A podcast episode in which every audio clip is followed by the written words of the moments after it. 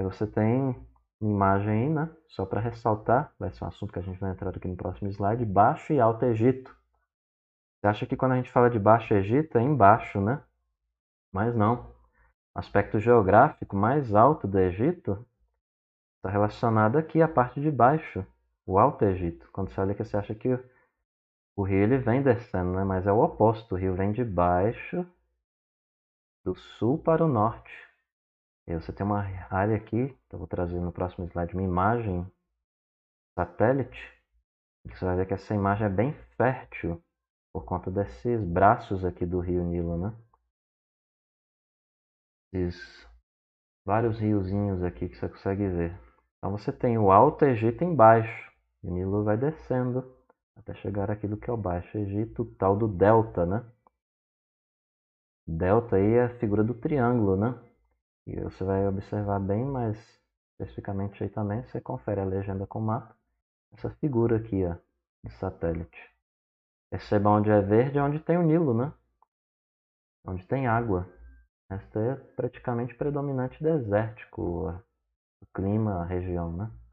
Então, desde 5000 a.C., vão dizer os estudiosos que assumem essa data, né, o Egito era habitado por povos que viviam em clãs, chamados nomos. Esses povos eles praticavam agricultura e dominavam a técnica da cerâmica e depois desenvolveram também a metalurgia.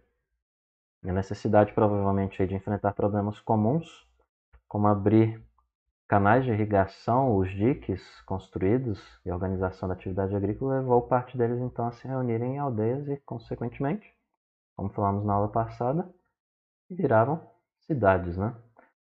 E falando de Egito, processo de unificação das aldeias né, continuou, que acabou levando à formação de cidades que também se reuniram e deram origem a dois reinos. Lembrando, aldeias, cidades, reinos. Dois reinos egípcios aqui na história mais antiga, né? O Baixo Egito, que você viu lá nas figuras anteriores, satélite, o mapa, quiser, volta o vídeo aí para se, se situar, né? Lembrando, Baixo Egito não é embaixo, é em cima.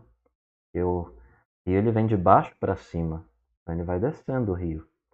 Então, Baixo Egito, situado no norte, é a região mais próxima do mar Mediterrâneo, onde o rio forma um grande delta né, de terras férteis que eu mostrei para você. E o Alto Egito, no sul, embaixo, o alto é embaixo, não é em cima. Situado ao sul do delta, lembrando que o delta é lá em cima, dizendo assim, né?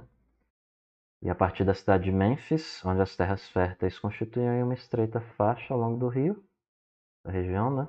As áreas não atingidas pelas enchentes, obviamente, é um solo mais árido.